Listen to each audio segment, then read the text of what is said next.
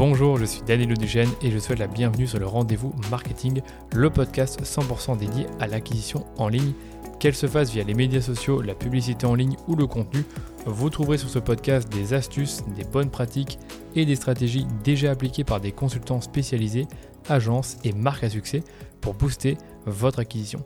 Et quant à moi, je me charge de tout dégrossir avec mes invités ou en solo afin que vous puissiez mettre en pratique ces conseils et ces stratégies dans votre business. Mais attention, dans le digital, ce qui était vrai aujourd'hui ne le sera peut-être plus demain, alors abonnez-vous à ce podcast pour rester constamment à jour. Ce podcast est rendu possible par DHS Digital, l'agence Social Ads experte en publicité Facebook que j'ai lancée pour accompagner les marques, jeunes ou établies, à accélérer leur croissance.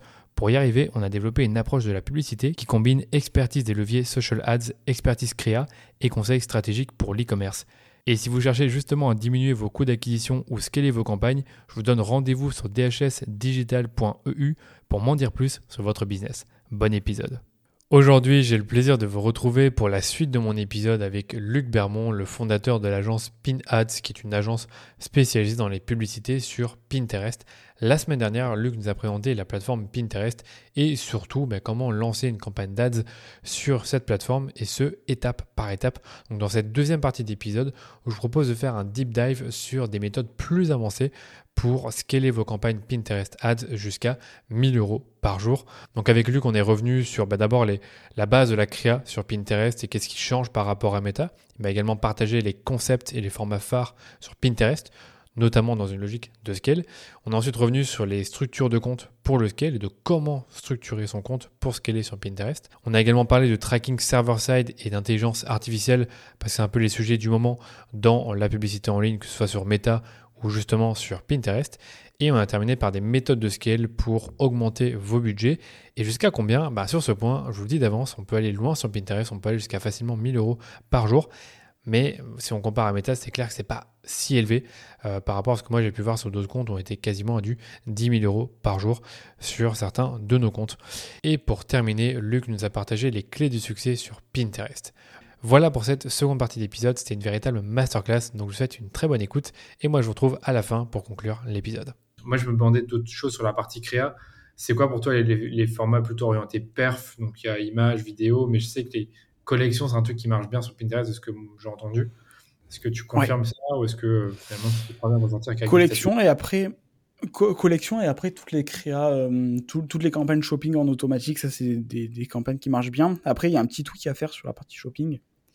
Euh, on a une grosse différence en termes de perf entre les créas shopping fond blanc et ce qui est la majorité finalement des, euh, des, des, des, produits packshot fond blanc, classique produit fond blanc, et euh, typiquement de switcher ça avec des visuels plus d'ambiance. Sur Pinterest, on va chercher de l'inspiration, et du coup d'avoir des visuels d'ambiance et non pas des visuels fond blanc, ça crée une grosse différence euh, pour que la personne puisse se projeter.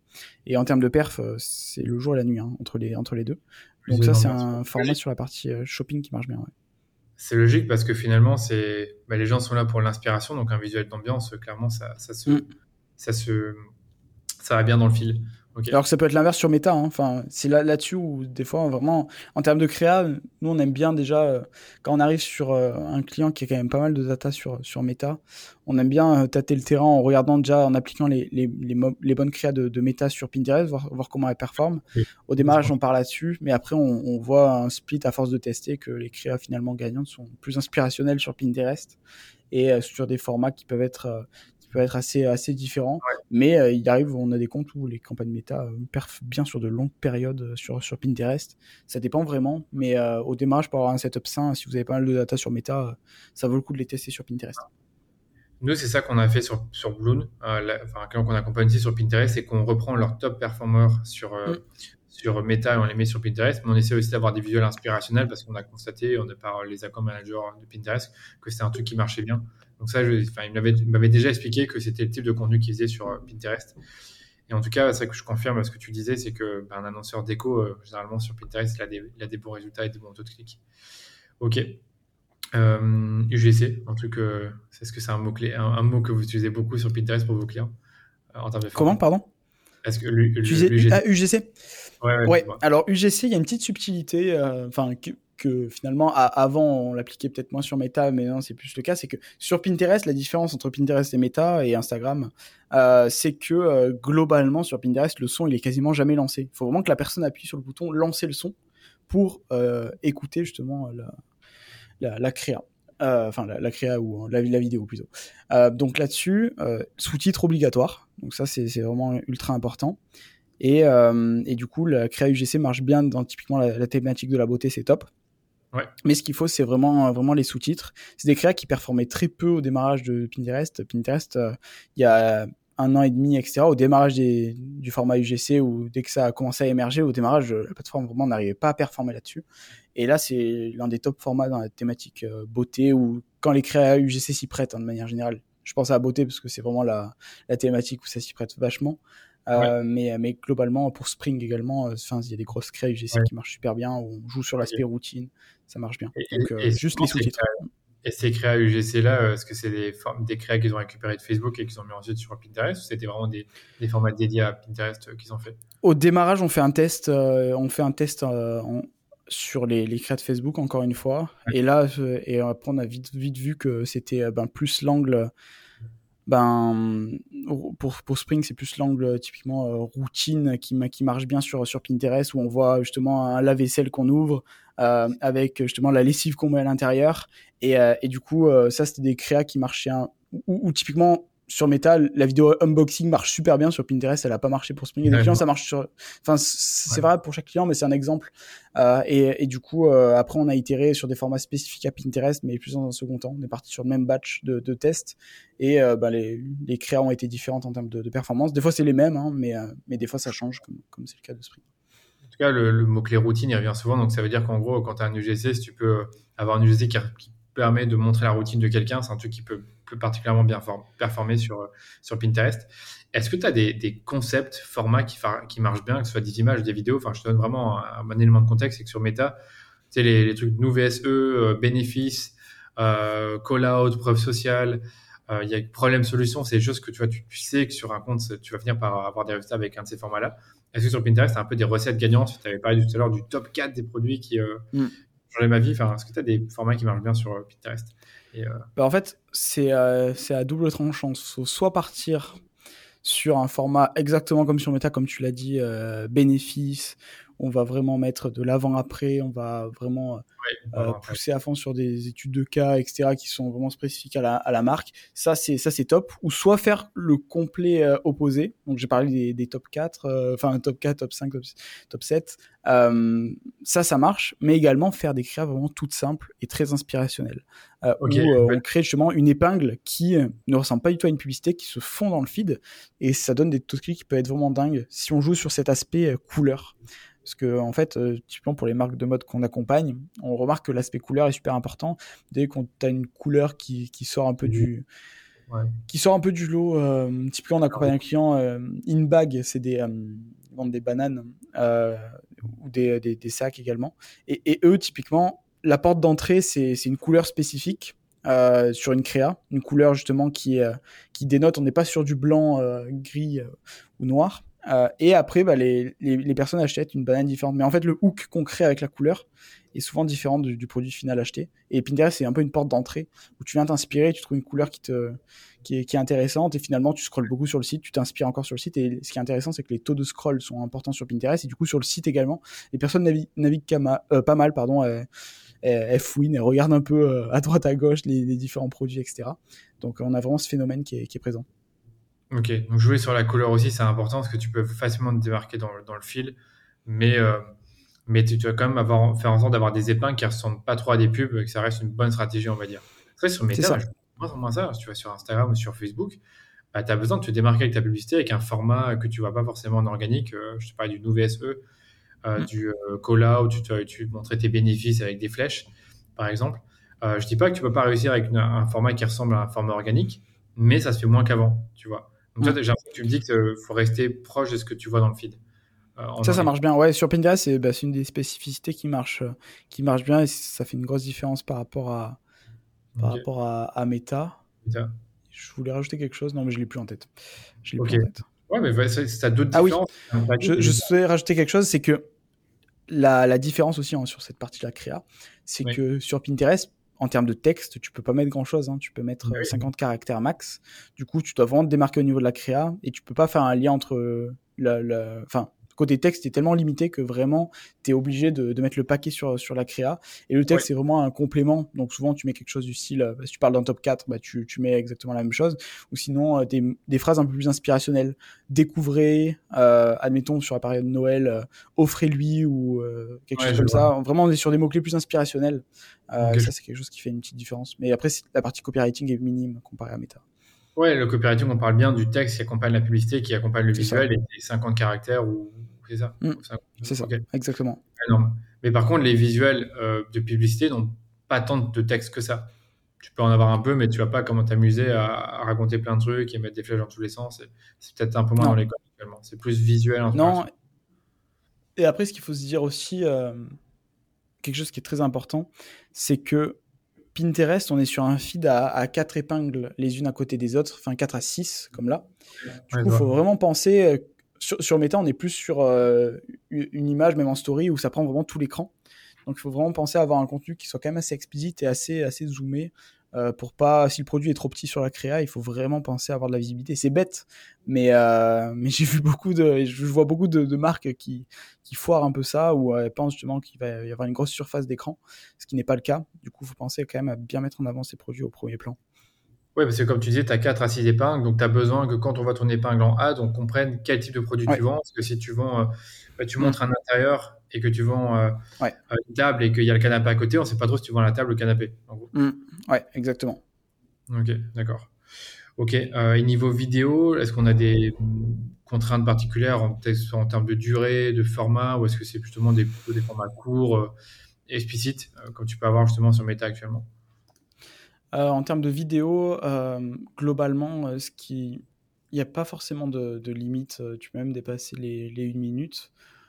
Après, globalement, en termes de créa, on a de tout en termes de temps qui performe. Mais ce qu'il faut savoir, c'est qu'une créa courte, moins de 10 secondes ou même moins encore, elle va se jouer en boucle. Donc ça, c'est quelque chose à savoir, c'est qu'il n'y a pas d'arrêt de la vidéo. Donc il y a des top créas qui, qui, tournent sur Pinterest qui sont vraiment très courtes en termes de temps, où c'est un hook qui est bien travaillé, qui se joue en boucle. Euh, et qui dure euh, des créas qui dure 5-6 secondes. Beaucoup utilisé dans la mode euh, pour montrer des collections, etc. de manière très rapide. Donc ça, c'est quelque chose qui marche bien. mais après, il n'y a pas forcément de contraintes particulières.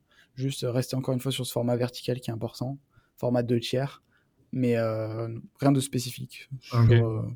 une autre question, tu vois, genre, tu sais, par exemple, sur Meta, tu peux peut-être constater quand tu fais une pub Instagram ou Facebook, que euh, quand tu as de l'humain, quand tu as quelqu'un qui, est là, qui, porte le produit, euh, qui monte à la consommation, etc.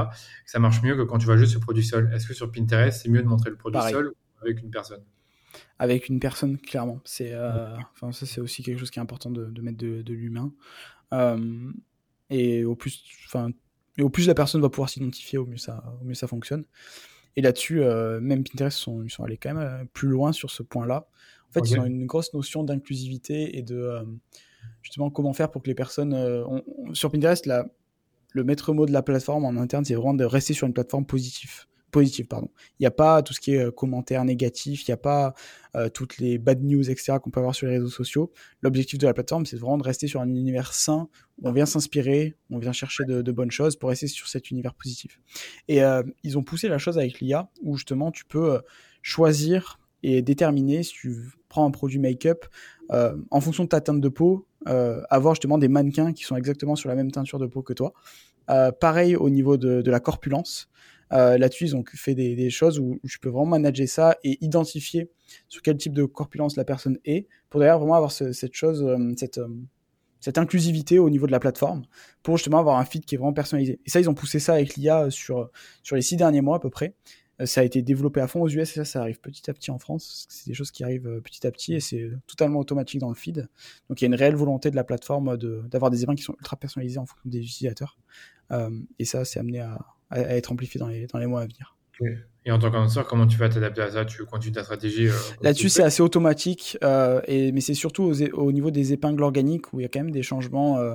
typiquement, les marques qui, qui peuvent avoir des, des produits. en fait, Pinterest, l'IA de Pinterest arrive clairement à identifier une personne qui peut avoir une, une grosse corpulence, etc. Euh, pour avoir des produits vraiment spécifiques. Donc là-dessus, euh, sur les épingles organiques, il y a des épingles, nous, du jour au lendemain, où on a des produits justement de, de cette gamme-là qui se sont mis à, à surperformer de, vraiment euh, du jour au lendemain. Euh, donc là-dessus, euh, c'est de la recherche visuelle. Encore une fois, c'est de l'auto-placement. Tu peux pas dire à Pinterest, enfin, ce serait de la discrimination de faire ça, mais du coup, c'est de l'auto-placement qui est fait par l'IA et ça fonctionne bien. Après, c'est, tu peux pas forcément avoir la main mise en tant qu'annonceur, mais c'est bon à savoir parce que avant, il y avait des marques justement qui essayaient de pas trop pousser ce type de, contenu qui performait moins. Et là, c'est plus du tout le cas, c'est même l'inverse. Ces contenus qui sont très peu présents sur la plateforme et les seuls qu'il y a, ils, ils super bien en, organique et du coup en, en ads également. Pour, pour ces marques qui ont cette possibilité-là. Donc dans la beauté et la mode principalement. Ok, donc de jouer sur l'inclusivité. Moi, je comprends bien ton. Exact. Ok, d'accord. Ok, donc diversifier à ce niveau-là. Ok. Euh, moi, j'ai plus trop de questions sur la, sur la créa. Par contre, j'en avais d'autres sur la partie euh, plutôt euh, algorithmique. C'est que tu parlais de phase d'apprentissage tout à l'heure. moi, ce que j'avais entendu, c'est que l'algorithme de Pinterest est un peu plus lent pour optimiser les, les, la diffusion des pubs, pour même s'attribuer les conversions. Euh, Est-ce que tu peux nous, expliquer un peu plus là-dessus comment ça fonctionne et c'est quoi les choses qu'il faut, faut, connaître? Surtout que les fenêtres d'attribution aussi sont assez différentes de Meta. Exactement. Euh, pour démarrer sur la phase d'apprentissage, euh, en effet, par rapport à Meta, c'est beaucoup plus long.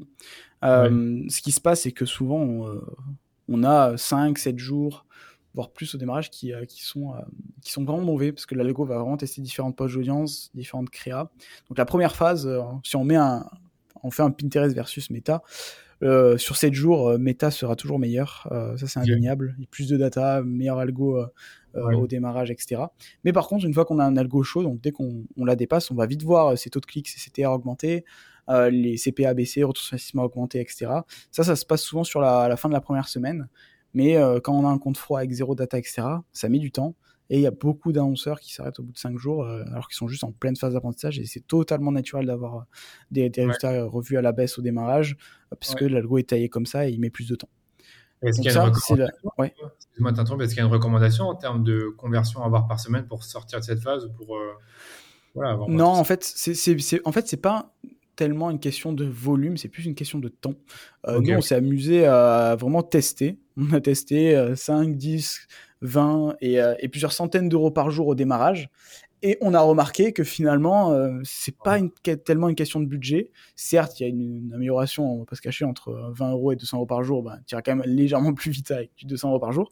mais le gap est pas si important. Du coup, on préfère nous démarrer avec nos clients sur des petits budgets. Tout dépend de la, taille de la marque, mais on a même des clients sur la partie formation qui démarrent à 5 euros par jour. Il n'y a pas de souci. Il faut juste la passer cette, cette phase-là et c'est plus une question de temps. Mais super important parce qu'il y a trop de personnes qui lancent à 100 euros par jour, ça va tout bout de 3 jours, euh, ah, Pinterest ça marche pas. Euh, sachant que les personnes sont aussi en phase d'inspiration, donc les personnes s'inspirent, euh, autant elle va revenir dans 3 jours et là il faut la recibler pour, pour qu'elle convertisse. Donc ça c'est très important à, à, à connaître. Donc ce que je recommande c'est souvent démarrer sur des budgets où on est prêt justement à dépenser 10 jours euh, sans, trop de soucis. Donc tout dépend de la taille de la marque, etc. Donc euh, même des grosses marques, euh, ça nous est arrivé de démarrer sur du 50, 70 euros par jour, juste pour être sûr de passer cette phase-là sans trop de soucis, où on sait que les performances vont pas être excellentes, mais c'est totalement naturel et on va commencer à aller chercher les premières datas au niveau des créas, trouver les angles qui marchent bien. Donc, donc on est là-dessus. au niveau de la phase d'apprentissage, également, du coup, l'algo est plus sensible au changement de budget. En termes de scaling, de passer une campagne de 50 à 100 euros par jour, euh, sur Meta, ben, peut-être on a plus de, enfin on a plus de facilité sur Meta. Sur Pinterest, si on fait ça, les, les perfs elles, chutent euh, limite on repart à zéro. Quoi. C'est super important de, de, faire un scaling qui est beaucoup plus lentement et plus avec de la duplication finalement. On voit des créas qui marchent bien. On va scaler avec de la duplication, aller chercher euh, de nouvelles créas, de nouveaux angles marketing, nouveaux mots-clés, nouveaux ciblages, euh, pour justement ben, varier et avancer par, par escalier, enfin, stratégie de duplication escalier. On est vraiment là-dessus. Euh, les attributions, euh, tu vois, tu parlais du fait que évidemment tu vois une épingle, tu vas pas acheter tout de suite. Genre, admettons que tu, tu, lances ta campagne, après combien de jours tu peux vraiment jouer ces perfs Après 7 jours, 14 jours, euh, peut-être même plus Au niveau pardon, de, de l'attribution ou du, du, du scaling? De l'attribution, excuse-moi. L'attribution. tu, bon. tu la joues sur 7 jours ou moins ou plus? Ah, ok. Au, niveau de la, campagne, ouais, euh, c'est vraiment plus une approche à la semaine sur Pinterest. Donc, on est vraiment là-dessus. Et après, tout dépend aussi du panier moyen. Euh, une marque de luxe aura un cycle d'achat qui est souvent un peu plus long. Du coup, on étale un peu plus. Mais en moyenne, on est à peu près sur 7 jours. Le 1 jour, il est un peu court pour Pinterest. Euh, dans le sens où on est sur de l'inspiration et du coup, euh, ben, les, les, personnes s'inspirent et souvent il y a, y a, besoin un peu, un peu de temps. Donc en termes de fenêtre de conversion, on peut manager ça. Et ce qui est intéressant, c'est surtout de regarder les gaps en termes de fenêtre de conversion. Donc on peut manager entre les conversions de, de clics, d'engagement et de vues. Euh, donc euh, on a les fameux euh, paramètres de conversion en haut à droite du dashboard et on peut manager donc est-ce qu'on veut un 7 jours vu, 1 jour vu, 30 jours vu, mais globalement on est entre 1 jour et 7 jours. Le but c'est de regarder ce delta là et sur les paniers moyens plus importants, ou si on fait que du Pinterest, on est sur du 30 jours, 30 jours directement.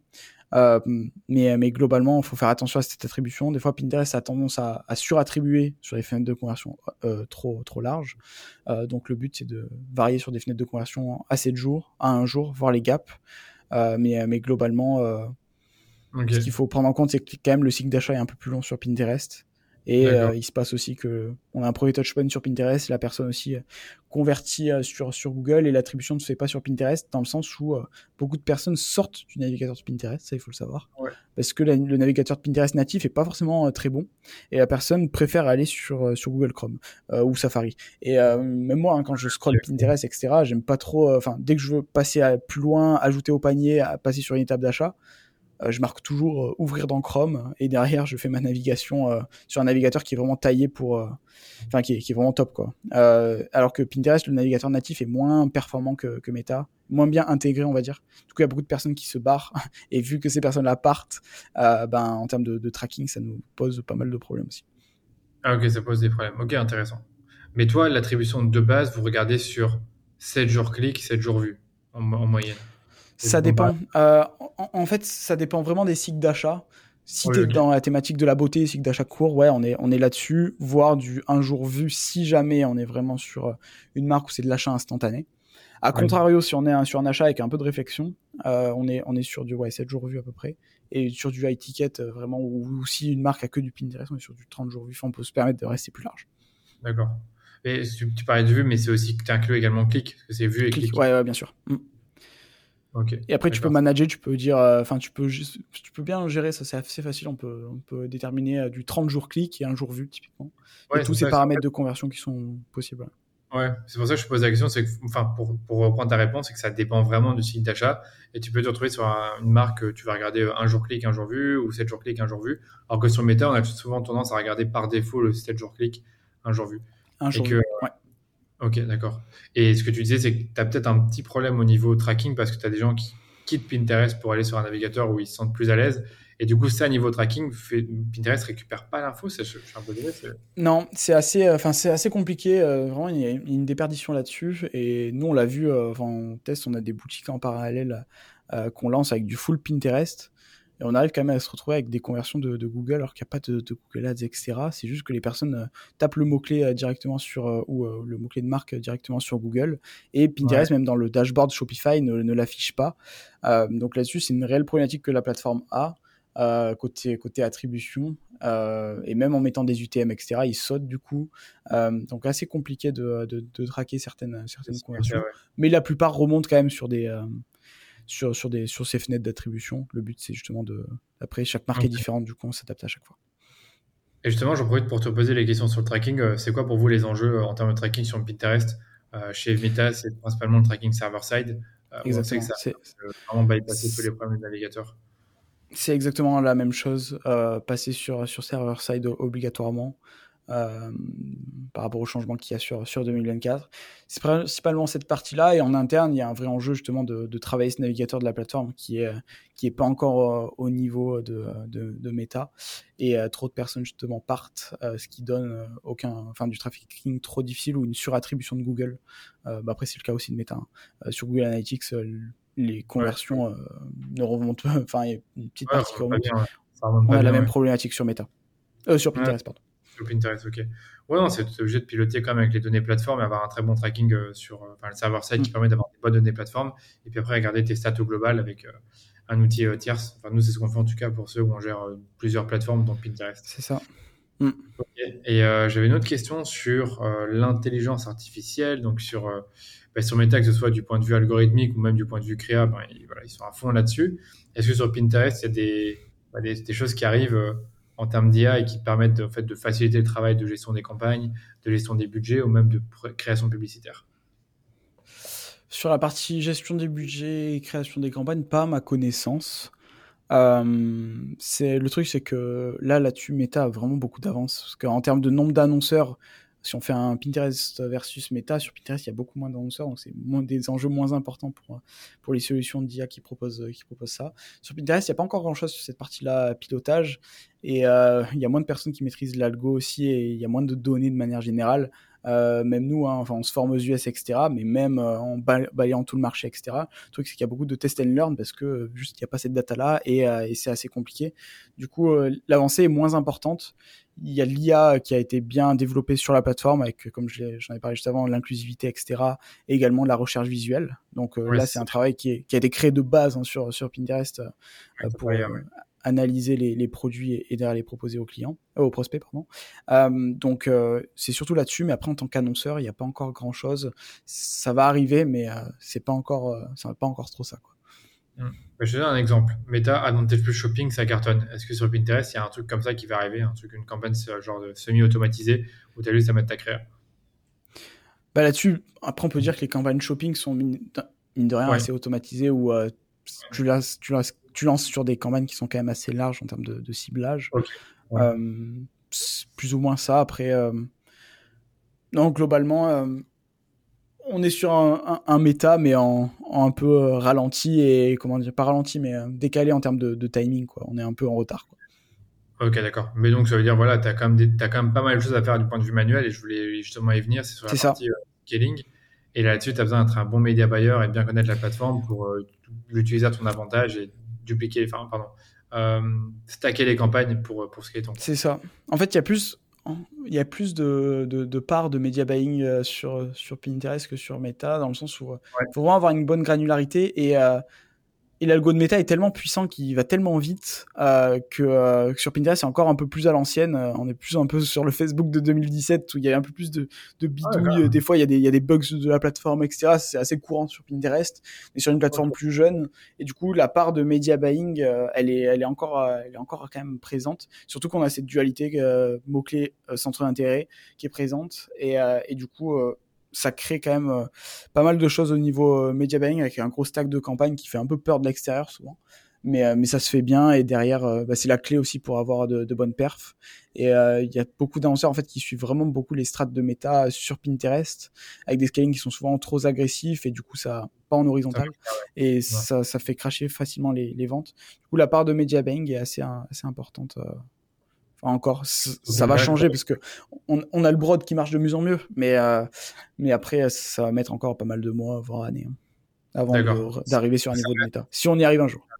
Ça reste important d'être un bon technicien, un bon média buyer pour avoir des, bonnes performances et bien de biduer, on va dire, sur la plateforme, si je peux utiliser ce terme-là. Mm. Et, euh, j'avais encore une ou deux dernières questions, euh, mais tu as déjà tu l'as déjà un peu abordé, c'est la question du scaling. Donc là, tu as parlé du fait que pour scaler, tu ne scales pas facilement de manière verticale, mais plus, veut plus se faire de manière horizontale. Mais souvent, moi, la, la contrainte, ou ce que j'entends souvent, c'est Pinterest, c'est pas un canal scalable. on va dire mm. scalable, pour moi, c'est quand tu commences à dépenser euh, plus de 10, 20 000 euros par mois sur, euh, sur euh, la plateforme. Est-ce que tu es d'accord avec ça ou est-ce que tu considères que justement, tu peux aller très très loin avec la plateforme si tu la maîtrises bien en termes de scaling? Et si oui, ben, comment tu t'y prends? Donc, Yes. Alors là-dessus, en fait, il y a une variable qu'on a sur Pinterest qui, n'est pas présente sur Meta, c'est il n'y a pas toutes les marques qui peuvent performer sur Pinterest. Donc déjà, tout ce qui est B2B de manière générale, sauf dans la décoration, c'est assez, euh, assez limité.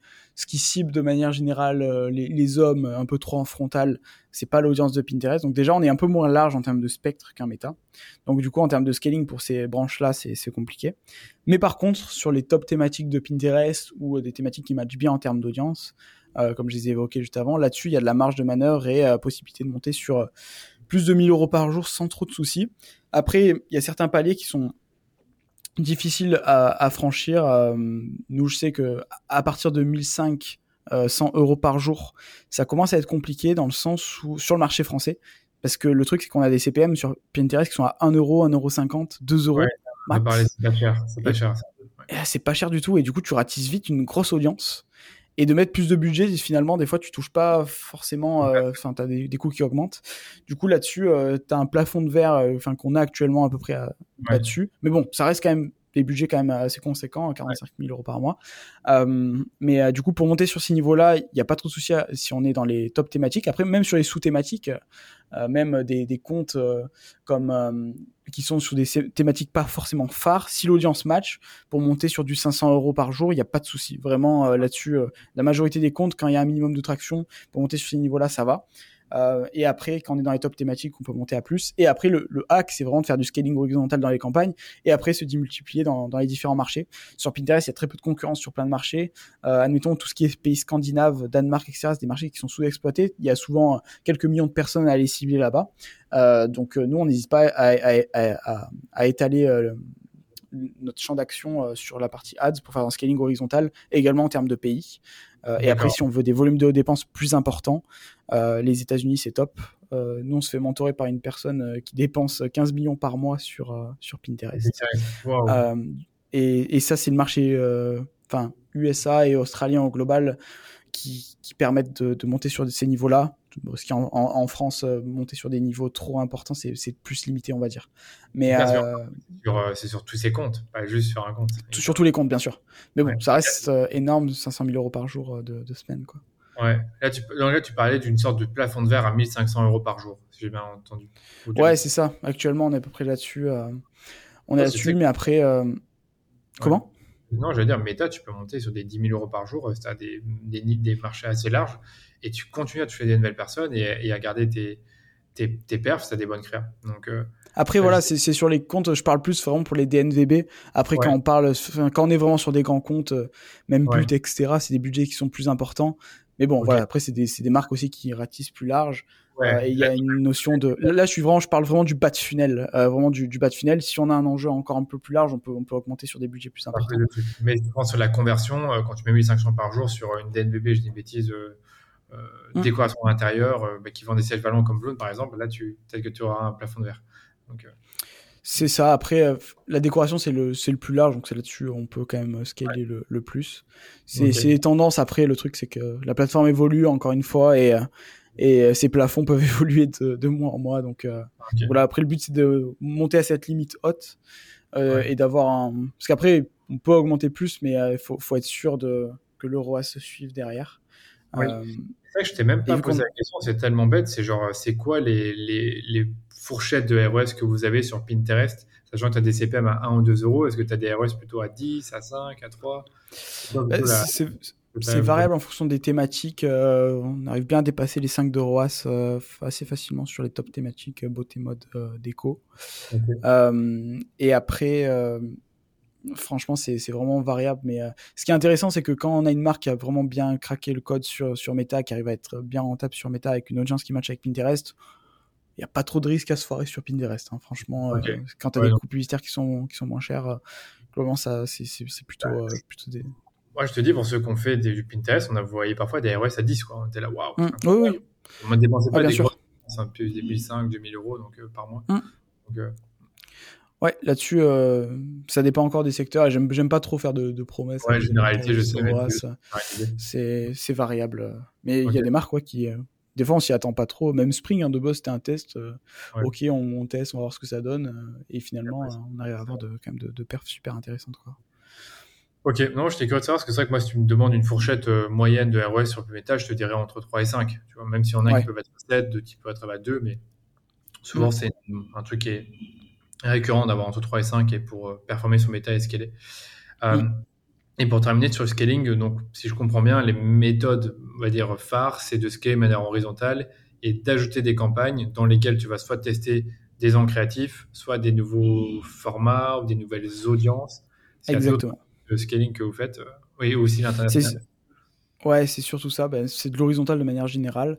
Euh, et non, globalement, tu as, résumé ça aussi avec de l'exclusion de tranches d'âge aussi. En fait, au plus on va ah, pouvoir créer de la différenciation entre les, euh, entre les, les, campagnes, au mieux c'est. Donc, c'est tu fais des campagnes par tranche d'âge, j'ai pas bien compris bah, Admettons, tu veux dupliquer une campagne une campagne A qui performe bien, au moment de la dupliquer et de passer à la campagne B, il faut surtout pas que les, les audiences se chevauchent. Du coup, ah tu vas t'assurer de, de, changer des variables, variables de ciblage, variables de créa, variables d'angle marketing. Et euh, variables d'âge, ça fonctionne également. Si tu vois que tu as des tranches qui marchent pas et que le spend est mal réparti, bah, c'est bien de directement enlever ces tranches d'âge-là. Donc c'est une variable en plus. Après, il faut pas faire que ça, hein, mais, euh, mais c'est un élément intéressant euh, à, utiliser. Mais là, tu mets deux, tu as parlé de chevauchement d'audience. Admettons que tu as une campagne qui fonctionne bien. Euh, tu veux la dupliquer et garder les mêmes audiences, mais juste changer les angles créatifs, là, c'est pas un problème. Non, là, c'est bon. Ouais, faut, en fait, il faut juste pas être en confrontation frontale euh, avec les mêmes créas, le, même ciblage, les mêmes mots-clés. Euh, super important de pas dupliquer aussi avec les mêmes mots-clés, parce que là, c'est vraiment le coup à, repasser à zéro en termes de, perf. donc, c'est vraiment un scaling qui se fait en évitant justement ce, ce chevauchement-là. C'est le point important. Sinon, en fait, il va pas avoir des périoditions sur une échelle de, deux semaines, de trois semaines, mais par contre, à la longue, euh, les, les, campagnes s'épuisent tellement vite euh, si, on, si, on, si, on, chevauche, donc il faut faire, attention à ça. D'accord, ok, je comprends. Ok. Bah écoute, moi c'est terminé pour moi sur la partie scaling. Est-ce que pour conclure, est-ce que tu peux peut-être nous donner quelques clés de succès pour Pinterest selon toi sur, selon toi, sur cette année et sur, euh, pour un annonceur bah, dans l'e-commerce? Ouais, euh, en termes de, clés principales, c'est euh, bah, de 1, vraiment un peu cerner cette phase d'apprentissage, pas couper au bout de 3 à 4 jours euh, comme le font la majorité des marques, parce qu'elles n'ont pas cerné cette phase d'apprentissage. Travailler la partie créative et tester, itérer différents formats en partant sur des formats qui sont validés sur, sur Meta si vous avez cette data-là.